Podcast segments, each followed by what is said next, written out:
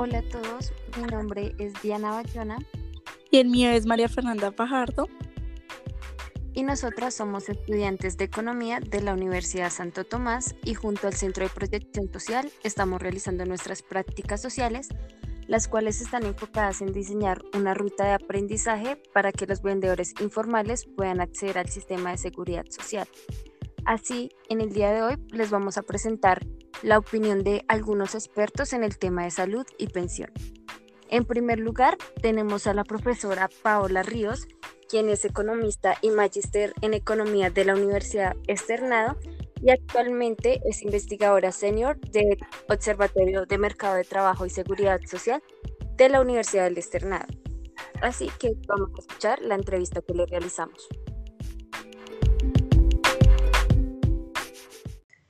Eh, buenas tardes, Paola Ríos. Eh, el día de hoy te vamos a hacer algunas preguntas sobre el tema del sistema general de pensiones en Colombia. Sabemos que tú sabes del tema, entonces por eso te vamos a realizar algunas preguntas.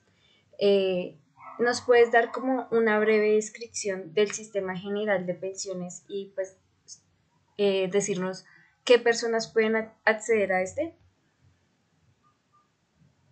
Listo, bueno Diana, gracias por la invitación. Yo soy investigadora del Observatorio del Mercado del Trabajo y la Seguridad Social de la Universidad Externada de Colombia eh, y allí, además de temas de mercado de trabajo, también seguimos el, tema de seguridad social y sobre todo el de pensiones.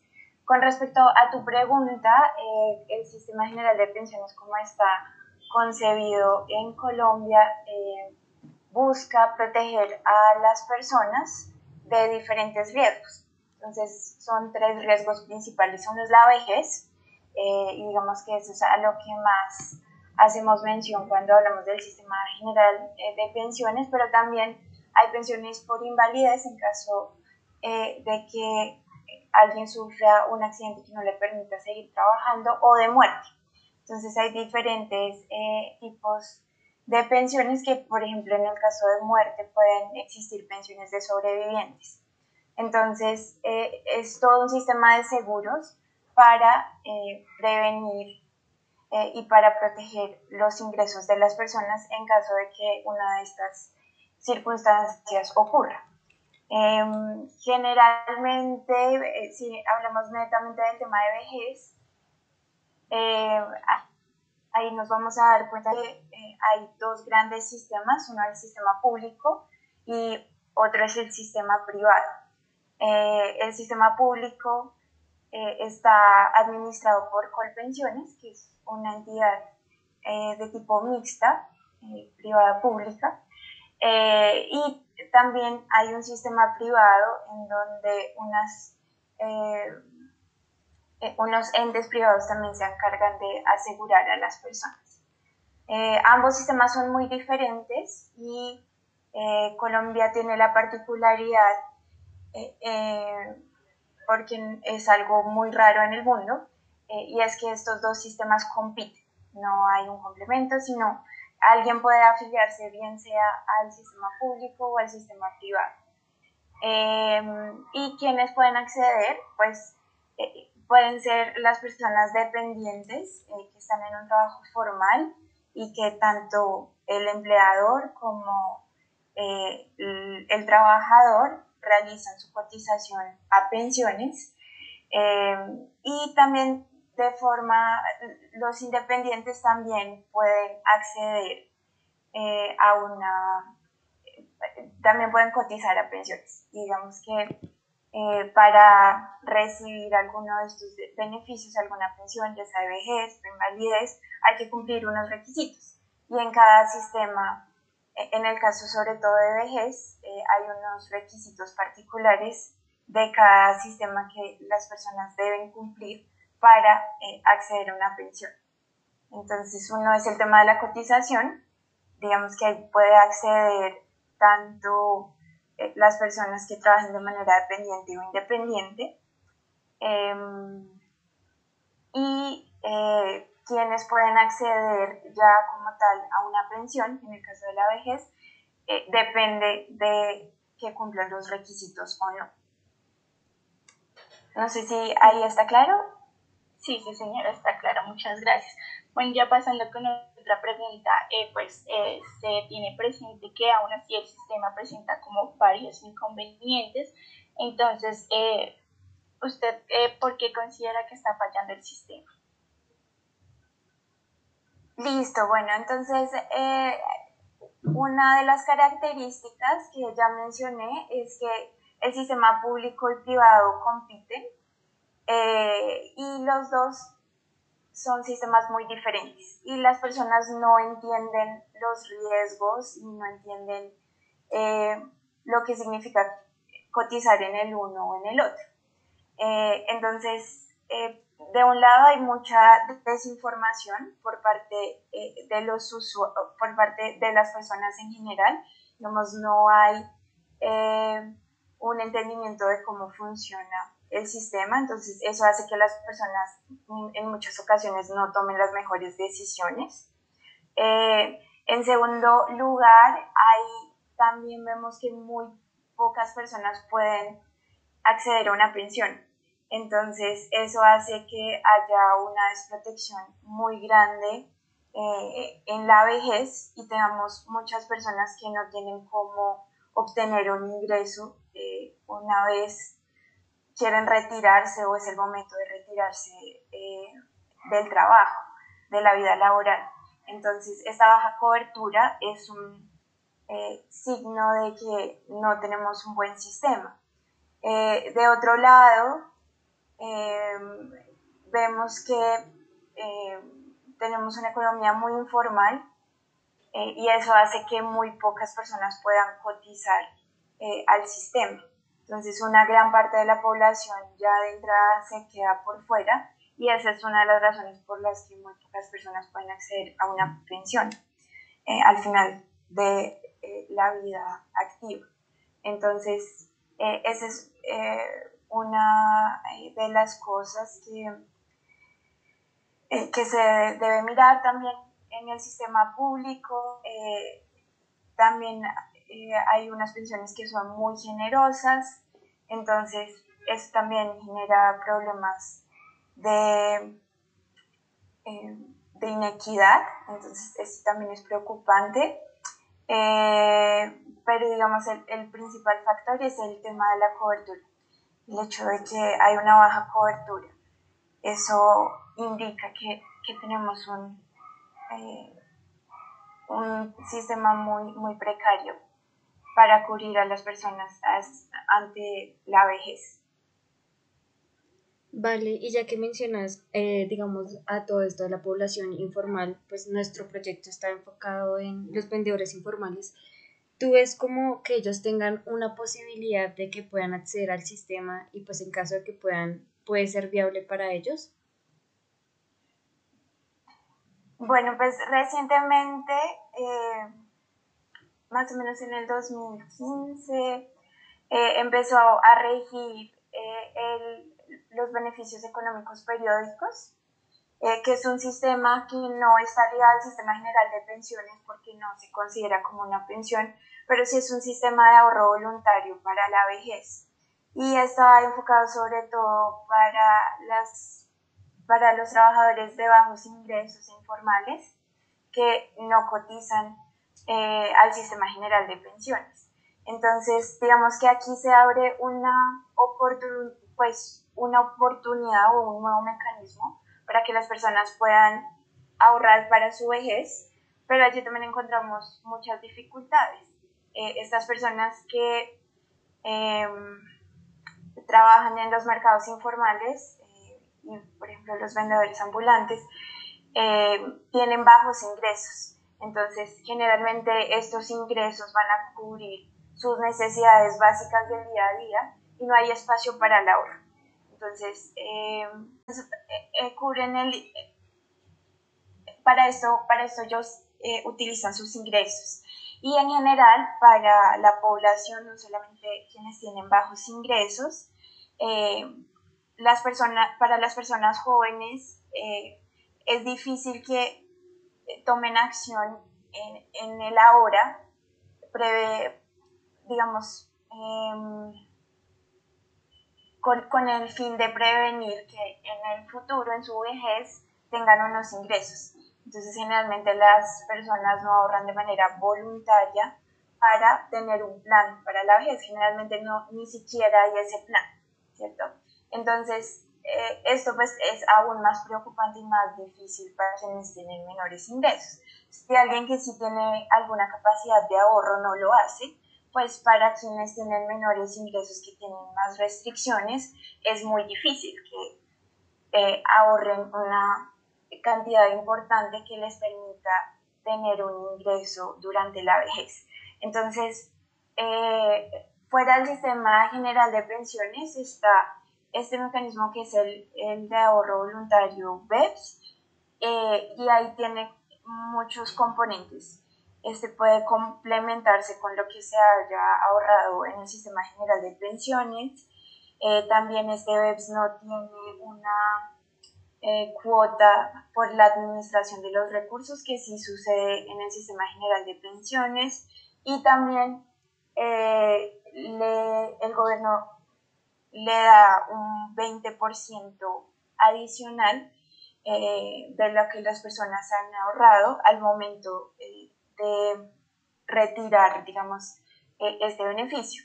Y esto, pues, este, este mecanismo BEPS no es una pensión como tal, porque lo que se percibe es mucho menor a una pensión, solo es una renta vitalicia, un dinero que me va a llegar eh, mes a mes, pero por la experiencia corta del programa, pues mm, son recursos muy precarios que, no le permitirían a las personas eh, pues tener, eh, satisfacer sus necesidades básicas. El otro programa es Colombia Mayor, que se le da a las, a las personas con bastante necesidad, son las personas eh, de los niveles de CISBEN más bajos eh, y además empiezan a hacer una, una, priorización y terminan siendo las personas más adultas, las más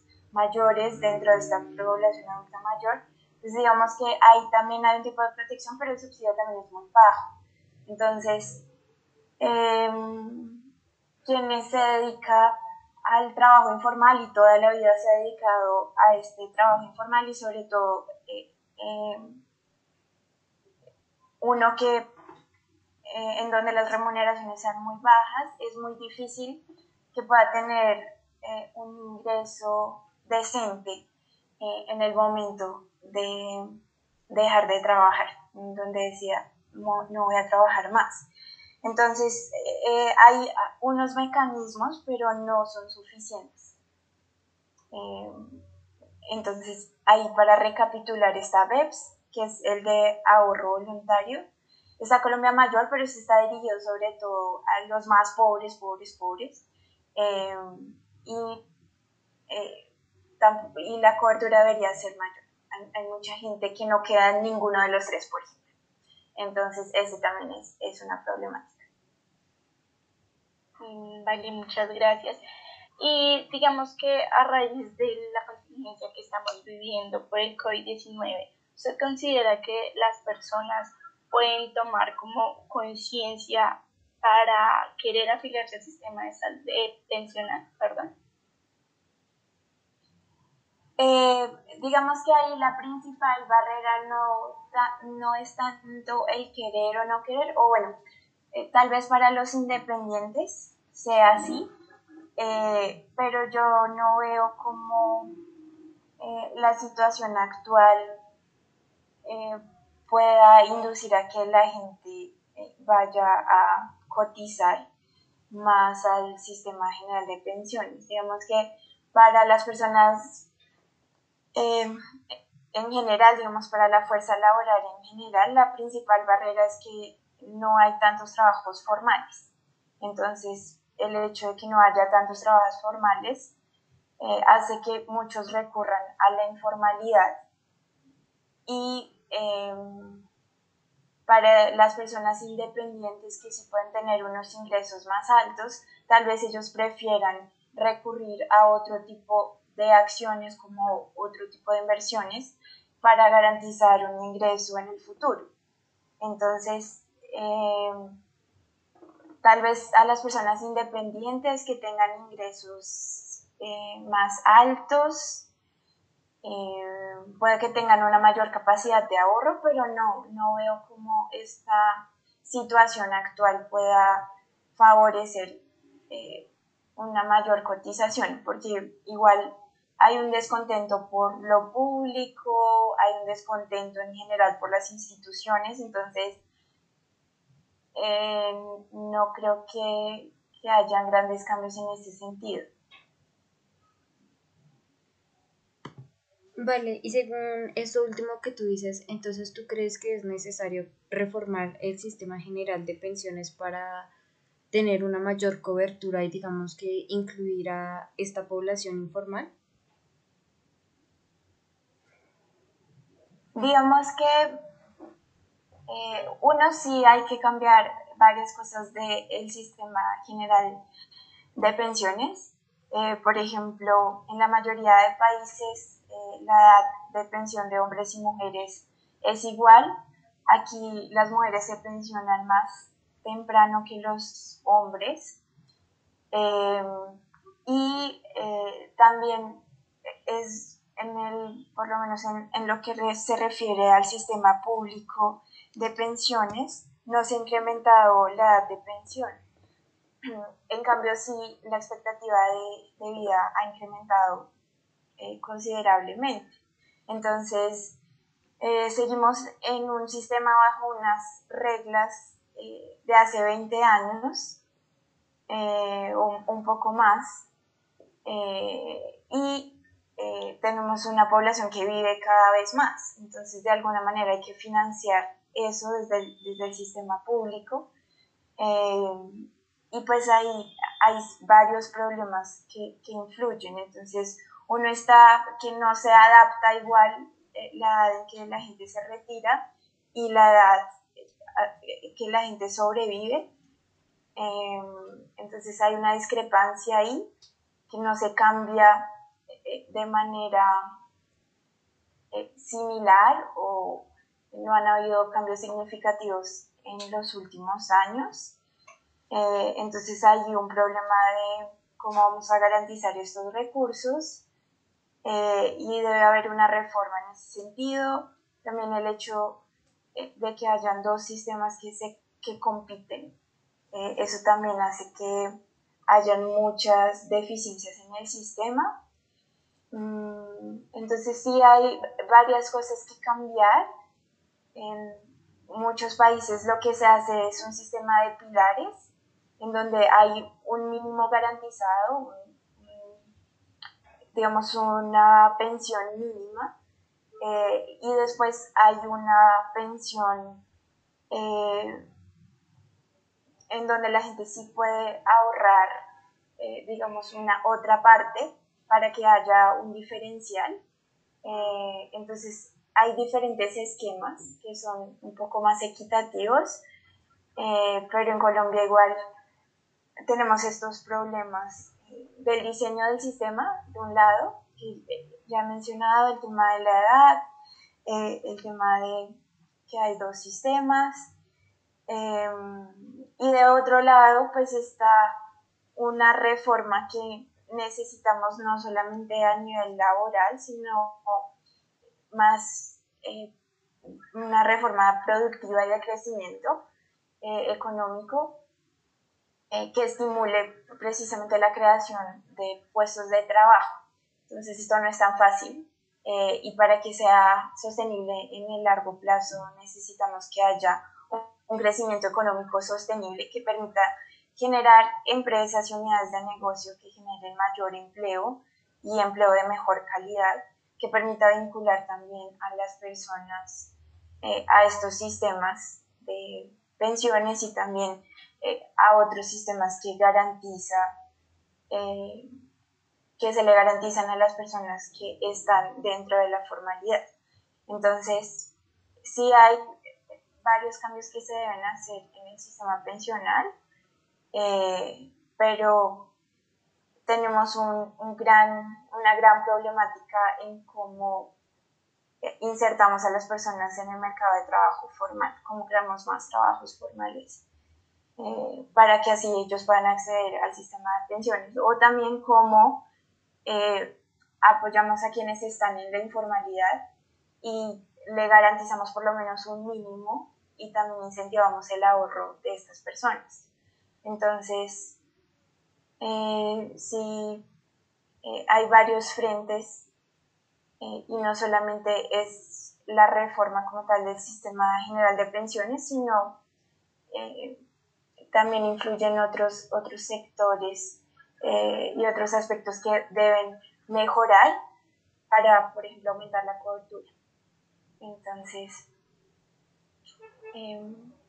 esa es, mi opinión.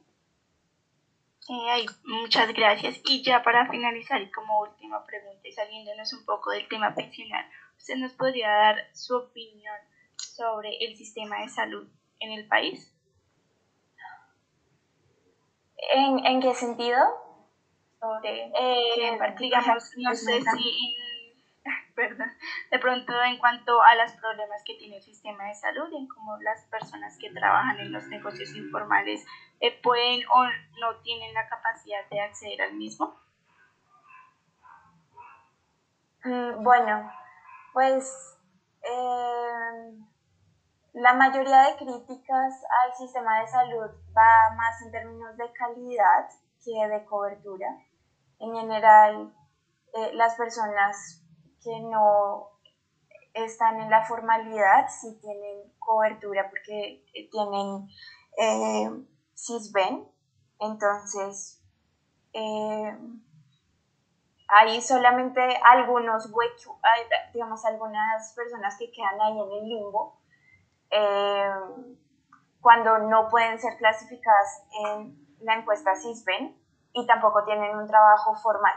Pero también el Ministerio de Salud ha venido avanzando en eso como para garantizar otras alternativas, eh, solo que no hay mucho conocimiento de parte de las personas acerca de eh, estas alternativas. Pero digamos que en términos de cobertura, el sistema de salud de Colombia registra buenos indicadores, es completamente diferente eh, a lo que sucede en el sistema de pensiones eh, y los problemas van más hacia la calidad de los servicios, ¿no? Eh, y como también hay problemas de corrupción, entonces es, es un poco diferente al tema de pensiones. Eh, porque en general sí hay una cobertura y sí se prestan los servicios de salud. Digamos, allí lo diferente con respecto a las personas formales e informales, si lo comparamos, son el tema de las prestaciones económicas. Entonces, si yo soy un trabajador formal y me enfermo, hay un seguro que me cubre esa enfermedad. Eh, y yo voy a recibir una parte de mi salario por los días que yo me encuentre enfermo. Entonces, eh, hay ese, ese sistema de prestaciones económicas si yo soy un trabajador formal, si, es decir, si yo soy del régimen contributivo de salud, pero sí, eh, y soy trabajador. Y, eh, pero si yo soy del régimen subsidiado, pues yo si me enfermo, no recibo ningún tipo de compensación, ¿cierto? Simplemente mi ingreso es cero porque no puedo ir a trabajar. Entonces, digamos que allí hay una diferencia, eh, que es el tema de las prestaciones económicas o una licencia de maternidad. Entonces, quien se embaraza, en el, una mujer que, está en periodo de embarazo tiene derecho a una licencia de maternidad, los trabajadores informales no lo tienen. Entonces, estas son eh, las diferencias entre trabajadores formales e informales con respecto al tema de salud. Eh, y, ya lo que mencioné, sobre todo los problemas en el sistema de salud se presentan más en términos de calidad, también hay muchos problemas en el tema de la financiación eh, y también hay problemas de corrupción. Esos son los principales. Vale, Paula, muchas ah, gracias. Muchas gracias. Y agradecemos en serio que hayas compartido como todas tus opiniones y nos hayas dado este espacio. La verdad, pues es muy importante para nosotros. Listo, gracias. Igual este es un tema bien complejo, ¿no? Es difícil resumir ahora cómo funcionan todos estos sistemas porque eh, hay muchas reglas, muchos eh, actores que intervienen, también cambios que se van haciendo a lo largo del tiempo. Entonces, eh, ojalá genere curiosidad para que ustedes indaguen más sobre cuáles son esos requisitos en el sistema público, en el sistema privado, en el caso del Sistema General de Pensiones o estos nuevos programas de ahorro voluntario, cómo funcionan. Entonces, eh, ahí les dejo para que consulten. Vale, Paola, muchísimas gracias.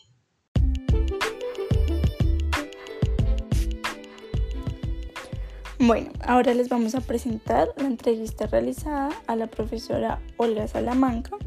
La profesora Olga Salamanca es politóloga de la Universidad Nacional de Colombia, economista de la Universidad Santo Tomás, magíster en Ciencias Económicas de la Universidad Nacional de Colombia, Actualmente es docente en la Universidad Santo Tomás y ha realizado diferentes proyectos de investigación. Uno de ellos es el conflicto del rol en los anestesiólogos de Bogotá, relación entre el ejercicio profesional y la aprobación de angustia moral. Vamos a escucharla.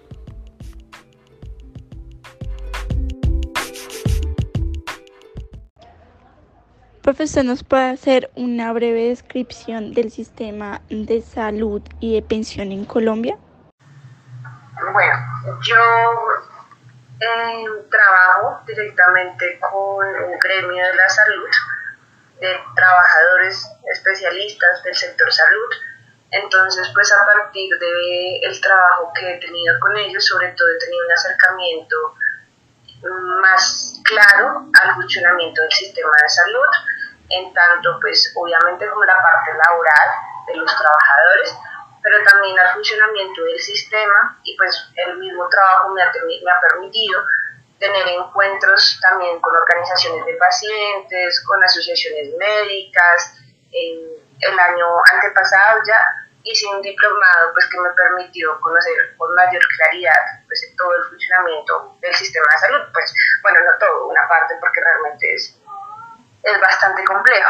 Con respecto al sistema de pensiones, realmente lo que conozco es pues, digamos, el acercamiento que he tenido pues, a nivel académico y pues digamos ya como la experiencia que uno tiene como ciudadano al enfrentarse al, al sistema de pensiones.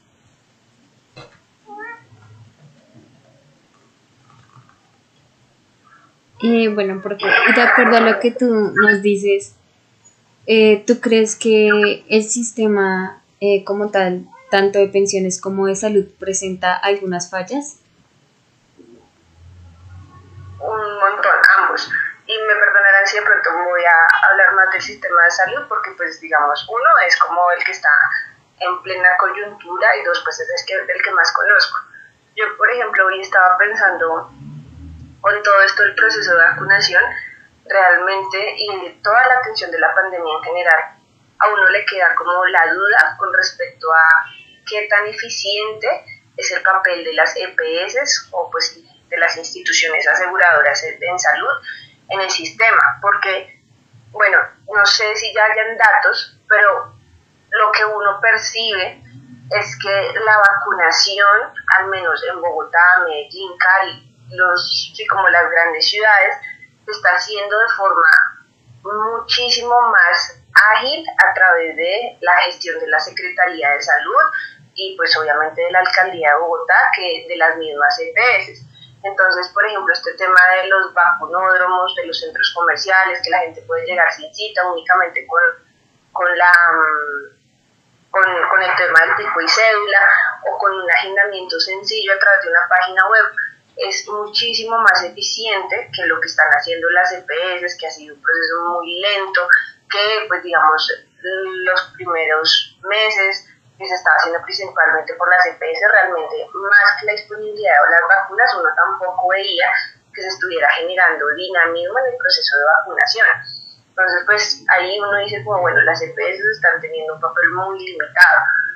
O por ejemplo, también el tema de la atención, por ejemplo, para el caso de la ampliación de la capacidad para la atención de los pacientes graves de COVID, pues lo mismo, fue una capacidad que se amplió a partir de los recursos públicos del gobierno nacional que compraba los ventiladores y se los asignaba a las IPS, que fíjense aquí las IPS sí han tenido un papel muy importante, mientras que las EPS no. Y de hecho, con todo y que las IPS fueron absolutamente fundamentales el año pasado en la atención de la pandemia, hicieron un muy importante esfuerzo generando una transformación en el proceso de prestación de servicios, porque pues obviamente hubo un montón de cosas que no podían realizar el año pasado por el tema de la pandemia, muchas cirugías que especialmente eh, las cirugías que, que son como aplazables em, y les implicaban un buen ingreso a las, a las IPS, pues hicieron como esa reconversión, ampliaron de una forma sustancial la capacidad de cuanto a las unidades de cuidados intensivos, las unidades de cuidados intermedios y por supuesto para los trabajadores del sector salud, desde los auxiliares de enfermería, eh, el personal administrativo y apoyo, los médicos, las enfermeras y por supuesto los especialistas. Entonces, pues ellos tuvieron una, un rol supremamente importante.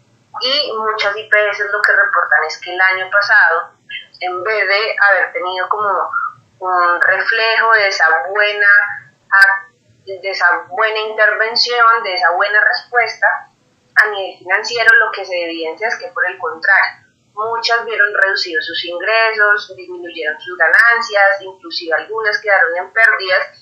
Y lo que se ha visto, por ejemplo, es que muchas IPS pequeñas o medianas muy probablemente van a estar en una situación financiera riesgosa en los próximos años debido pues a, a los, digamos como al limitado como reconocimiento que el sistema de salud le ha dado a las, a las EPS. Entonces, pues yo sí creo que el sistema de, salud en Colombia tiene muchísimos problemas alrededor de su diseño y algo especialmente grave, en mi opinión, es que nuestro sistema de salud, así se diga lo contrario, en la forma en la que está estructurada su institucionalidad, es un sistema que está diseñado para la curación y no para la prevención.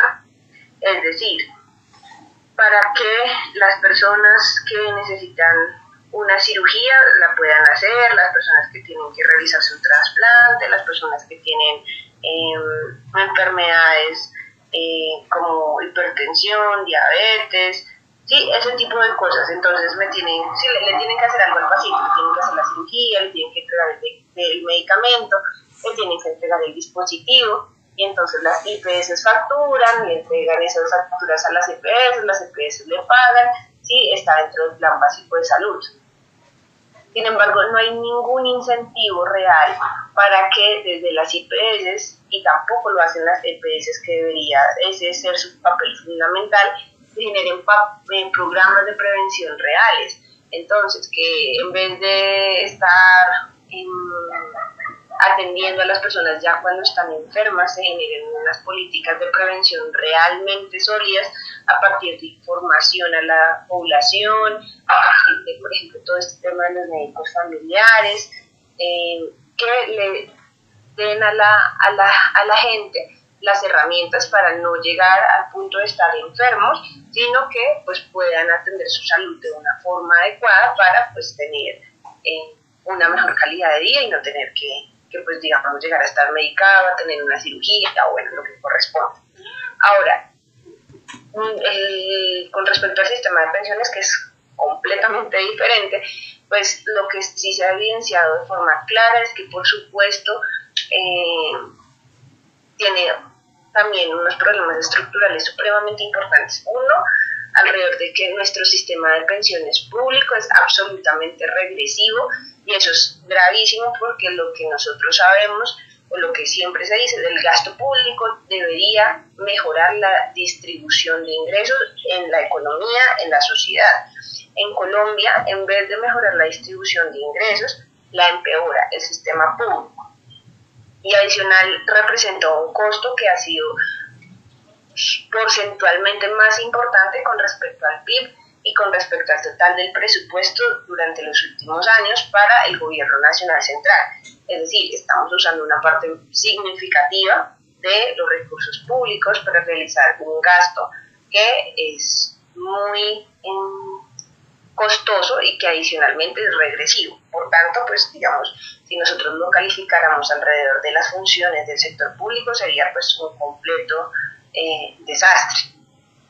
Sin embargo, pues la solución que se ha planteado, este tema de el sistema eh, privado, pues en mi opinión tampoco es una respuesta adecuada porque uno, ya se ha evidenciado que el nivel eh, de la, el, sí, como el monto de la pensión para las personas que están en este sistema realmente es muy bajo. Eh, lo que les comento yo, pues en, en mi trabajo con, con este gremio de especialistas he evidenciado que con unos ingresos altísimos, eh, una cotización más o menos buena, reciben realmente una pensión muy baja.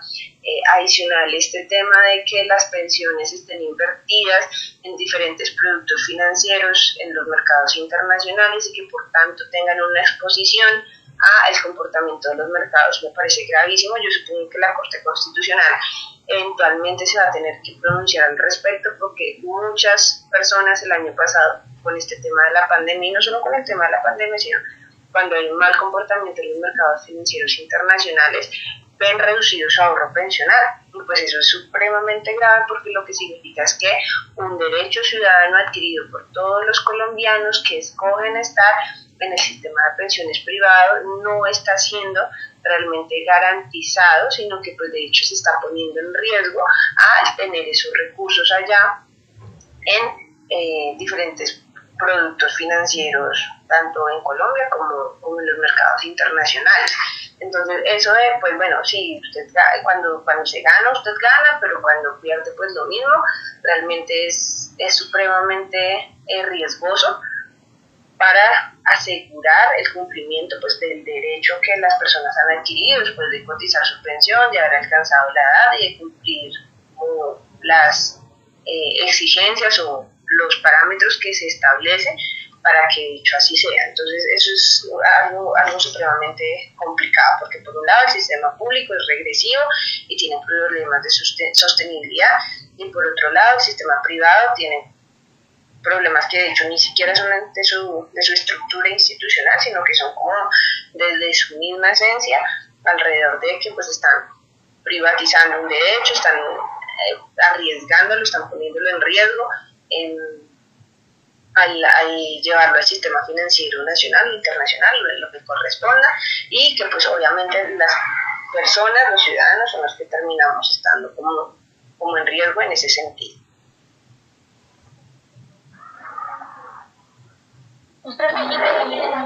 Este tema y esta coyuntura tanto del sistema de salud como de pensión, ¿usted eh, ¿qué considera que se debe cambiar en los dos sistemas o se debe reestructurar todo el sistema?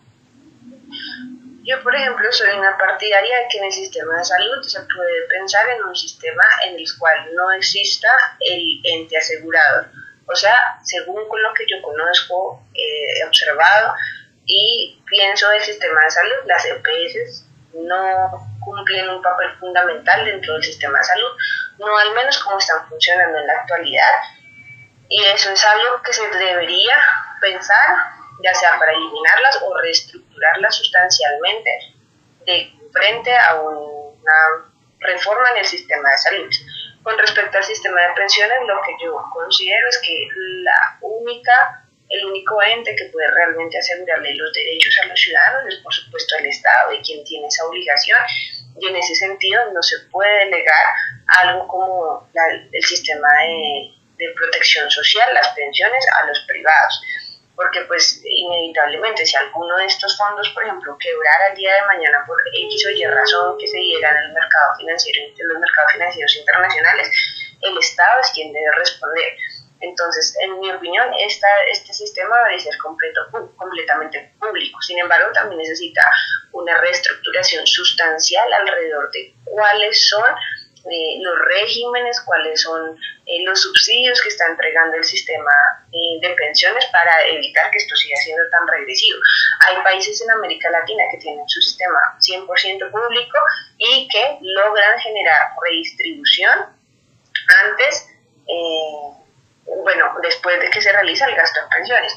Obviamente Colombia tiene un problema muy importante alrededor del tema de la informalidad y de que pues hay digamos, como una eh, correlación, y no solamente una correlación, sino como que se traspasa el tema de la desigualdad y eh, las limitaciones a nivel eh, de los mercados laborales, en la etapa productiva de las personas, al sistema de pensiones en la edad no productiva. Pero pues sí habría que aprender de otros países en América Latina sobre cómo logran tener unos sistemas públicos que logran garantizar el derecho tienen una eh, muchísimo, tienen una mejor capacidad de redistribución, de hecho tienen capacidad de redistribución, contrario a lo que tiene Colombia, y adicionalmente son sostenibles, porque eso pues también es fundamental. El Estado siempre tiene que tener la garantía de que va a poder tener los recursos suficientes para poder cubrir los gastos que está asumiendo periodo a periodo o al menos en el corto plazo, porque pues también sería irresponsable tener un nivel de gasto público que no corresponda con la capacidad financiera del Estado y que después termine generando que el Estado no pueda cumplir con sus obligaciones y todas las implicaciones negativas que eso generaría tanto a nivel social como económico para todos y todas los colombianos.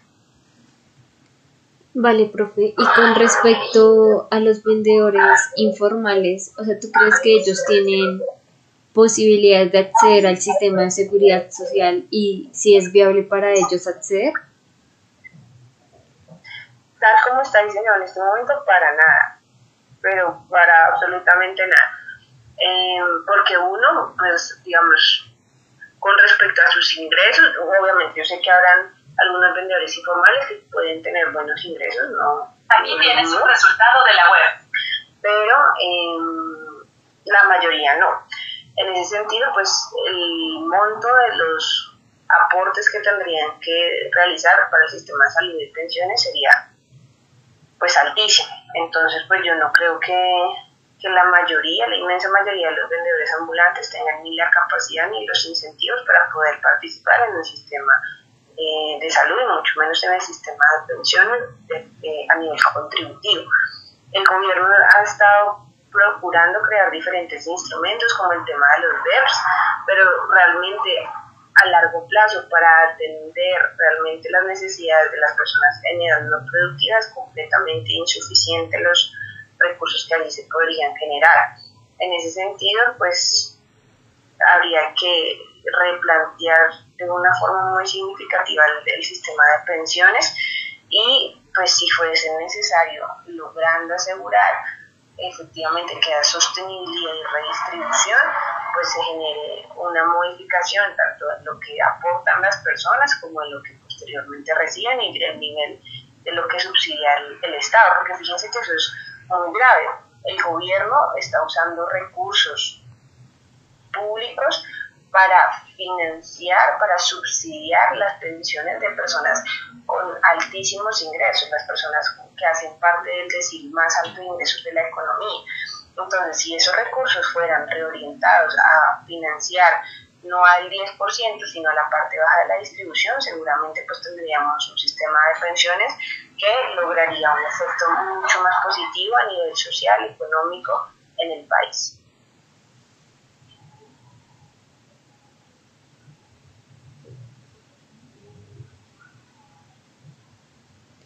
Vale, profe, creo, creo que eso sería todo.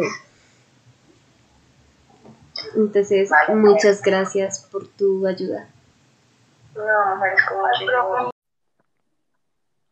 Bueno, esperamos que a partir de las entrevistas realizadas a las profesores quienes son expertas en el tema de salud y pensiones y teniendo en cuenta las entrevistas que también se le realizaron a los vendedores informales en un antiguo podcast, ustedes puedan tener un mejor entendimiento del tema y comprendan tanto las problemáticas y las ventajas eh, que tiene el sistema general eh, de seguridad social y pues a partir de estos ustedes puedan optar y opinar sobre qué sistema y qué régimen es mejor para ustedes según sus características. Muchas gracias por escucharnos y esperamos que esta información sea muy útil para ustedes. you.